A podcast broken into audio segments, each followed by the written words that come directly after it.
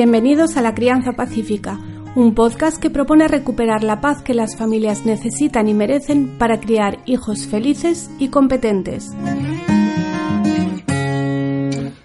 Soy Laura Mascaro y estoy convencida de que cambiando la crianza podemos cambiar el mundo, porque la reforma educativa empieza en tu casa.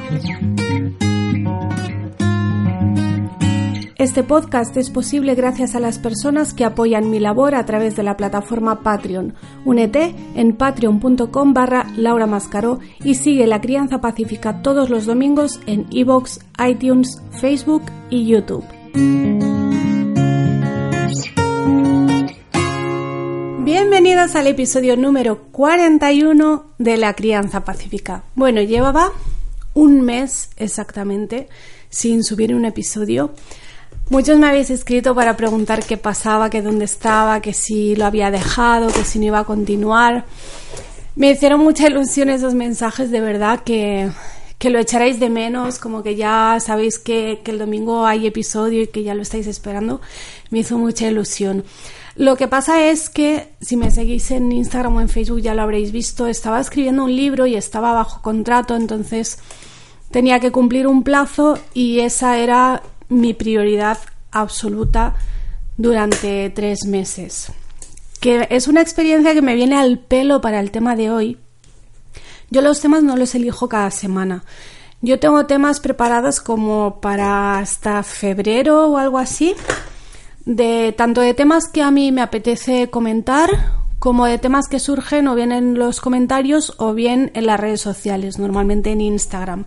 Entonces, cada vez que se me ocurre un tema o porque alguien me pregunta o porque me llega un comentario o simplemente se me ocurre a mí, yo lo apunto y lo apunto en, la primera fecha que, que, tenga libre. Obviamente ahora voy un poco mal con las fechas porque tenía temas previstos para, para todo este mes que no he estado grabando, pero bueno, ya lo recuperaremos. Entonces hoy tocaba hablar de la culpabilidad.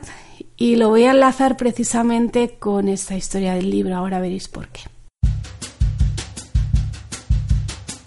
El podcast de esta semana está patrocinado por Alternativa Holística. Son especialistas en acompañamiento personal. Con técnicas novedosas y muy eficaces te ayudan a cambiar tus creencias y programaciones subconscientes, a crear nuevas rutas neuronales que te permitan actuar de manera distinta para tener resultados distintos, a reprogramar tu mente y todo tu sistema para conseguir tus objetivos en cualquier ámbito de tu vida. ¿Hay algo que te gustaría cambiar o mejorar? Sincroniza tu mente, tus emociones, tu cuerpo y disfruta cambiando. Conócelos en alternativaholística.es.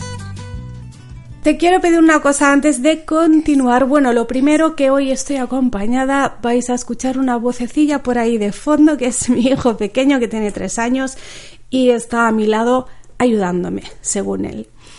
Y lo que quiero pedirte es que pauses el podcast como cada semana, haz un pantallazo y públicalo en Instagram si no tienes Instagram en cualquier otra red social. Si lo publicas en Instagram Stories y me etiquetas, yo lo podré recompartir en... ¿Se dice así recompartir? bueno, podré publicarlo también en, en las stories de mi cuenta. A mí me encanta saber dónde y cuándo escucháis este podcast.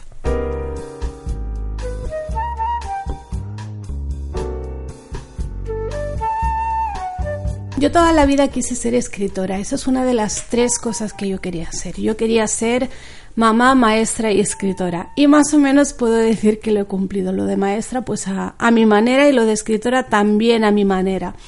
Yo hasta ahora siempre había autopublicado. Publiqué cuatro libros en solitario, uno a medias con Madeleine Guiría sobre homeschooling y luego publiqué eh, capítulos en, libros eh, que eran de, varios autores. Entonces, eh, esta vez, este libro que acabo de terminar ahora es la primera vez que lo escribo por encargo para una editorial. Y ha sido para mí bastante difícil porque, primero porque era la primera vez que trabajaba con un plazo. Tenía tres meses para terminar el libro y aunque al principio tres meses parecen mucho, ya os digo que se pasan rapidísimo. Y segundo, porque es la primera vez que escribía para niños. Yo he trabajado mucho con niños y específicamente el tema del que va el libro, que es el de finanzas, lo he trabajado con niños, pero no es lo mismo dar un taller o dar un curso para niños que tener que dejarlo escrito en, un libro. Me ha, costado bastante encontrar el tono y, salir un poco de, de mi rutina de escribir ensayo para adultos. Entonces, ¿qué ha pasado? Que estos tres meses, porque sí o sí tenía que cumplir ese plazo, he, paralizado muchos proyectos profesionales que, tenía. Muchas cosas las he tenido que aplazar y dejarlas para después porque esa ha sido mi prioridad absoluta. Y no solo en lo profesional, también en lo personal, pues he tenido que dejar de hacer cosas porque me tocaba quedarme en casa escribiendo. Y eso también significa que me he perdido cosas de mis hijos, que, sobre todo el pequeño, porque el mayor ya es adolescente y entiende bien estas cosas, pero el pequeño con tres años, uno cuando tiene tres años lo que quiere es estar con sus padres y sobre todo cuando tiene un tipo de crianza como el que hacemos nosotros, que estamos juntos prácticamente siempre porque los niños no van a la escuela y no solemos dejarlos con otras personas. Entonces, para él ha sido difícil pero para mí también ha sido difícil porque si de normal ya nos pasa, que sentimos que no llegamos a, todo, que cuando estás con el niño piensas en la colada que tienes por hacer, que cuando estás limpiando la casa piensas que deberías estar con el niño, que cuando estás haciendo una cosa siempre piensas en todo lo demás que no estás haciendo. Y por eso nos sentimos culpables casi todo el tiempo.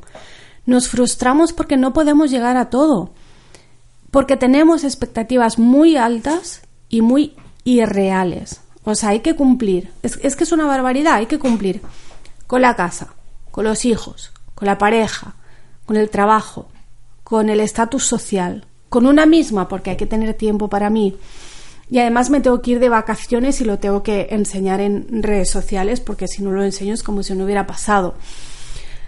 Hay, hay muchas expectativas que creo que no son realistas sobre todo que no pueden ser iguales para todo el mundo.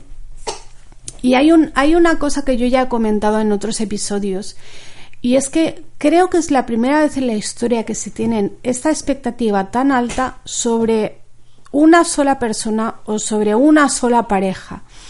Es la primera vez en la historia que se pretende que una pareja o una persona sola se ocupe de los hijos, mantenga la casa, traiga dinero, eh, cocine, limpie y además tenga vida social y vida profesional. Es una barbaridad. Claro que nos frustramos. ¿Cómo no nos vamos a frustrar? Y además, yo es que siento que la vida es como una piedra de Sísifo, que cada día vuelves a empezar.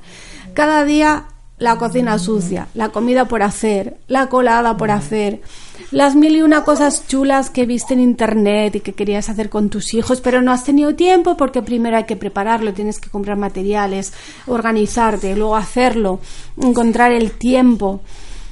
Y, luego todos los proyectos profesionales, sobre todo si, si eres como yo que no puedo estar haciendo todo el tiempo lo mismo y tengo que tener siempre siete cosas en marcha, todos esos proyectos profesionales que lleven en tu cabeza, que, que no das abasto, y no ayudan mucho las redes sociales, porque ¿quiénes son nuestros referentes? Yo creo que antes los referentes eran personas cercanas y tú te fijabas en tus padres o en tus abuelos o, o en algunos vecinos.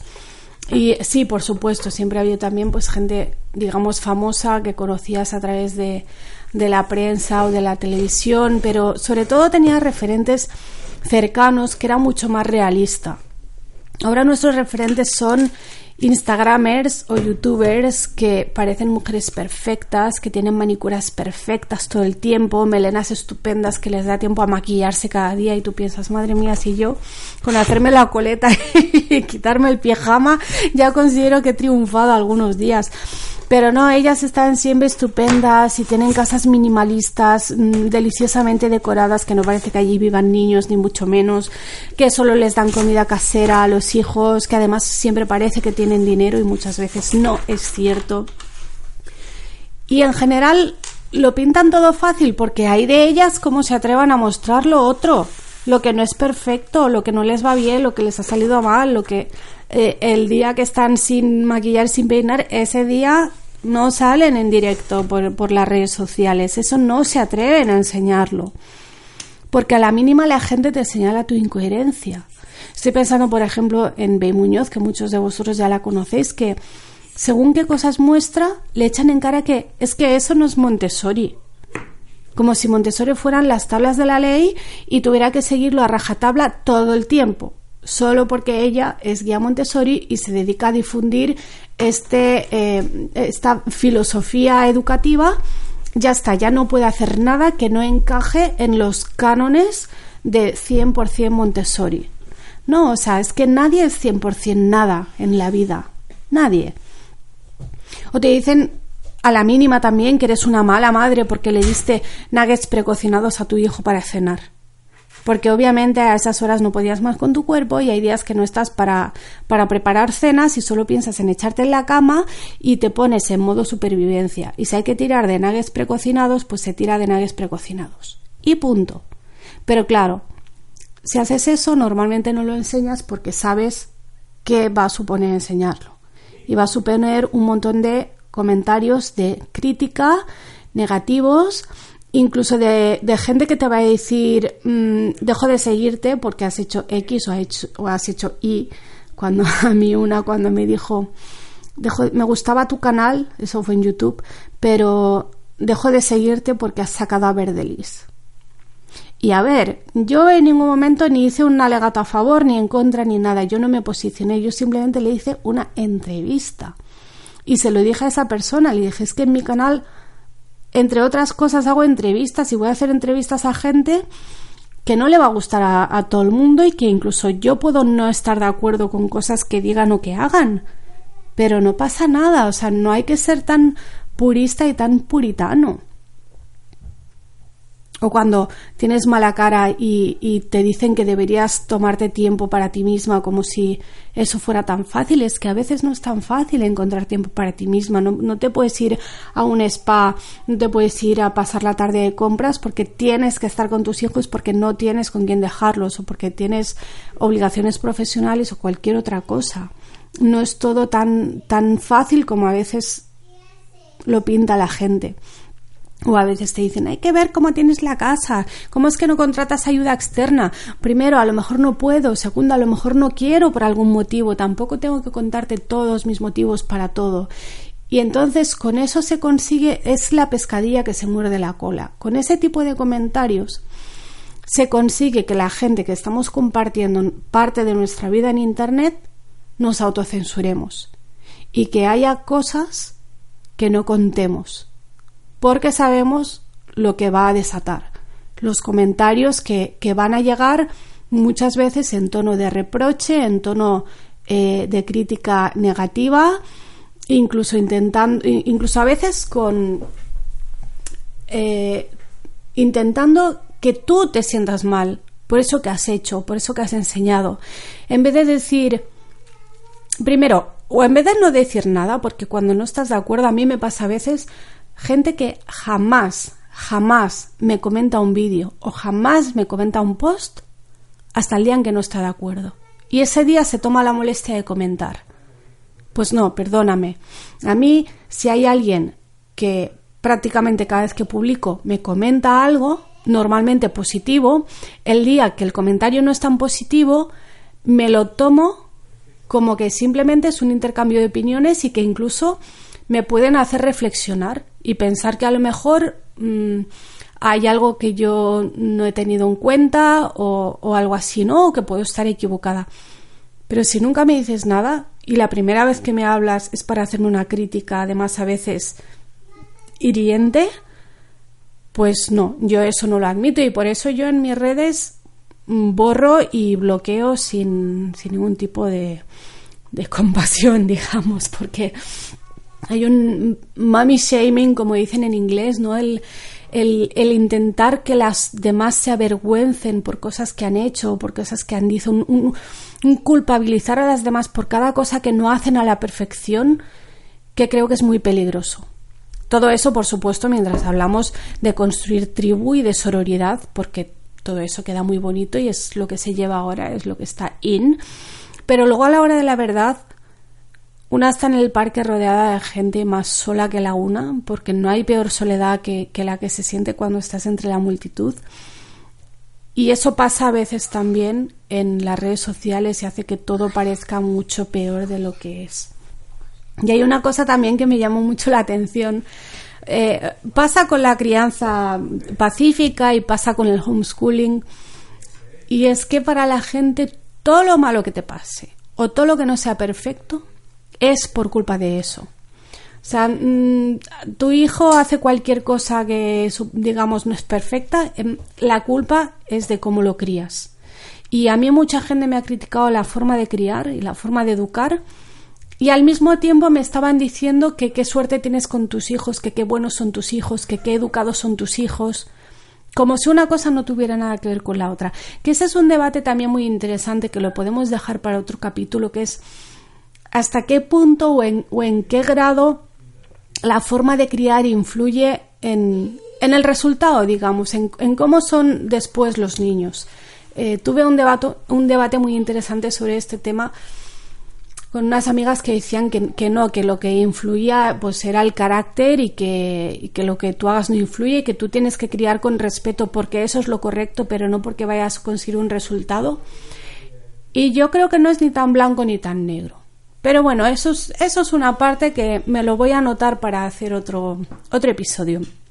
A lo que, lo que quería yo decir hoy es que creo que hay unas expectativas muy altas que no sé muy bien si son propias o son ajenas. Yo, creo que son más bien ajenas, que son sociales, exacerbadas, como digo, por el efecto de las redes sociales, que es, que es como una lupa que hace que todo parezca más grande de lo que es.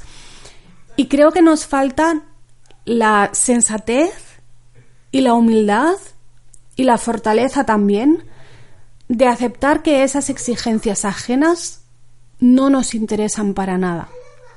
Por ejemplo, cuando se exige esa coherencia al 100% eh, con lo que tú estás difundiendo, como el caso que ponía de B con Montessori, ¿no? Ella está difundiendo Montessori como filosofía. Eso no significa que ella tenga que atarse a esa etiqueta y que no pueda hacer nada que se salga de esa etiqueta.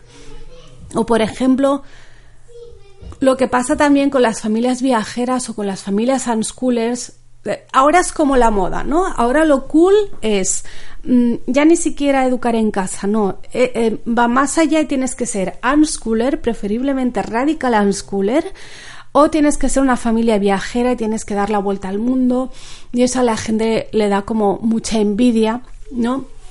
Y hay muchos comentarios de familias que, que siguen a este tipo de familias, tanto unschoolers como viajeros, a veces sea la misma circunstancia, en la misma familia, pero las siguen como con, con envidia y con frustración por ellos no poder hacer lo mismo. Y muchas lo comentan y comentan, ay, a mí me encantaría. Yo hice una encuesta el otro día, bueno, el otro día, había un tiempito, pero hice una encuesta en el, en el grupo privado de Facebook de la desescolarización interior y pregunté, em, ¿cuál sería tu situación ideal? Si pudieras elegir sin ningún miedo, sin ninguna traba, ¿cómo educarías a tus hijos? Y puse varias opciones, pues escuela privada, escuela pública, escuela libre, homeschooling, unschooling, viajando, y ganó con muchísima diferencia la opción de educar viajando. Y yo les dije, y si me escucha alguna familia viajera, por favor que comente y que confirme lo que voy a decir a continuación, porque yo, yo no tengo una familia viajera, pero viajar es mucho más fácil y mucho más barato de lo que la gente quiere creer. Y es muy fácil decir, ay, me gustaría viajar, pero no puedo. Ay, me gustaría ser unschooler, pero no puedo. Porque excusas hay muchas y muy bonitas. Pero la mayoría son mentira, porque son eso, son excusas. Y lo que pasa es que nos falta esa humildad de decir, mira, me encanta lo que tú haces. Me encanta ver eh, los vídeos de las familias que viven en una autocaravana y que dan la vuelta al mundo. Me encanta verlo, pero yo no lo haría, porque no va con mi forma de ser, porque no va con mi estilo de vida, porque no me veo haciendo eso y no pasa nada. O lo mismo con el unschooling, que yo haga unschooling y en mis redes parezca todo maravilloso, primero no significa que sea todo el tiempo perfecto, que a veces la parte negativa no la contamos, contamos mucho más de lo... Es cierto que tiene mucho más de positivo que de negativo, pero a veces contar lo negativo cuesta, primero por la exposición y segundo porque también hay que proteger la intimidad de los niños. O yo, por ejemplo, ahora eh, me preguntan mucho por, el, por la crianza pacífica en adolescentes. Y ya hay cosas que quisiera contar porque me parecen muy interesantes, pero que forman parte de la vida privada de la intimidad de mi hijo y me niego a contarlas. Y a lo mejor algún día, pidiéndole permiso, las contaré, pero no puedo contarlo todo. Y sí, estoy feliz con esta vida que tenemos, pero eso no significa y ni que sea perfecto para mí, ni que sea una opción para ti, para tu familia, que a lo mejor tu familia y tú necesitáis otra cosa, porque cada familia tiene que encontrar su camino. A mí esto me pasó un poco cuando era madre soltera, yo era madre soltera de hijo único que son dos cosas que en general están mal vistas. Y veía parejas a veces, pues por ejemplo, el Día de Reyes cuando veía a los niños a hombros de sus padres. Y yo no podía llevar el mío a hombros porque me pesaba demasiado y, no tenía un padre que lo pudiera llevar. Veía padres implicados. O veía familias, eh, normalmente homeschoolers, familias muy numerosas. Y me daba muchísima envidia. Y tuve que aprender alegrarme por ellos sin sentir ese punto de envidia, sino sentir alegría verdadera por ellos y a ver también todo lo bueno que tenía en mi vida. Y a ver que a lo mejor esa opción que yo estaba viendo y estaba idealizando no era la mejor para mí ni para mi familia. Y realmente mi posición tenía muchas cosas buenas, porque yo, por ejemplo, nunca tuve que pelear con un marido, ni convencerle de nadie, ni tuve a nadie desautorizándome delante de mi hijo. Y el hecho de ser hijo único hacía que, por ejemplo, fuera muy fácil desplazarnos. Siempre pongo de ejemplo un viaje que hicimos de dos meses por América, donde nos estuvimos alojando en casas de familias. Eso, siendo dos, muchas familias nos podían acoger, siempre había una cama extra o aunque fuera un sofá. Ahora que somos cuatro, no habría tantas familias que tuvieran casas tan grandes como para acogernos a todos. Entonces, yo iba buscando pues esas cosas positivas que realmente eran muchas y luego también iba pues aceptando que esas cosas que veían otras familias no eran para mí y que no pasa nada. Que yo veo, por ejemplo, vídeos de, familias muy numerosas que tienen siete hijos, once hijos. Me gustan mucho también las historias de, de adopciones, de familias que tienen hijos adoptados y las familias que viajan y los que son artistas. Y son cosas que yo nunca tendré, pero es que tampoco quiero tenerlas. Como tampoco quiero tener un cochazo o una mansión o ropa nueva cada temporada o vacaciones en sitios espectaculares, que pueden ser cosas muy valoradas y muy valiosas para ciertas personas, pero yo realmente no quiero eso. Es que aunque pudiera tenerlo, no lo tendría. No quiero esas cosas como tampoco quiero una casa impecable o una carrera profesional brillante si eso significa perderme momentos con mis hijos. Y ese es el mensaje que me gustaría transmitir hoy. Que veas todo lo bueno que tienes en tu vida, que valores las cosas según tu propio criterio, según tus valores, y según tus objetivos en la vida. Y que si te gusta ver a otras familias en Internet, como a mí también me gusta, que las veas sin la envidia, que te alegres por ellas y que veas que tu camino a lo mejor no es ese. Yo desde luego el día que me muera sé de lo que no me quiero arrepentir. Lo tengo clarísimo. La cuestión es de qué no te quieres arrepentir tú. Si has llegado hasta aquí te lo agradezco inmensamente. Saludo de nuevo a nuestro patrocinador alternativaholística.es. De verdad visitad su web porque lo que ofrecen merece la pena. Y os puede servir también para el tema del que estamos hablando hoy, de culpas fuera. A ver cómo lo hacemos para vivir sin esa culpa. Si estás en Instagram puedes seguirme en laurecas78 donde puedes estar al día de mis novedades y además respondo a casi todas las preguntas que recibo. Recuerda que para que este programa sea posible puedes colaborar en patreon.com barra Laura Mascaro y que puedes seguirnos todos los domingos en iVoox, iTunes y YouTube. Que tengas una bella y pacífica semana.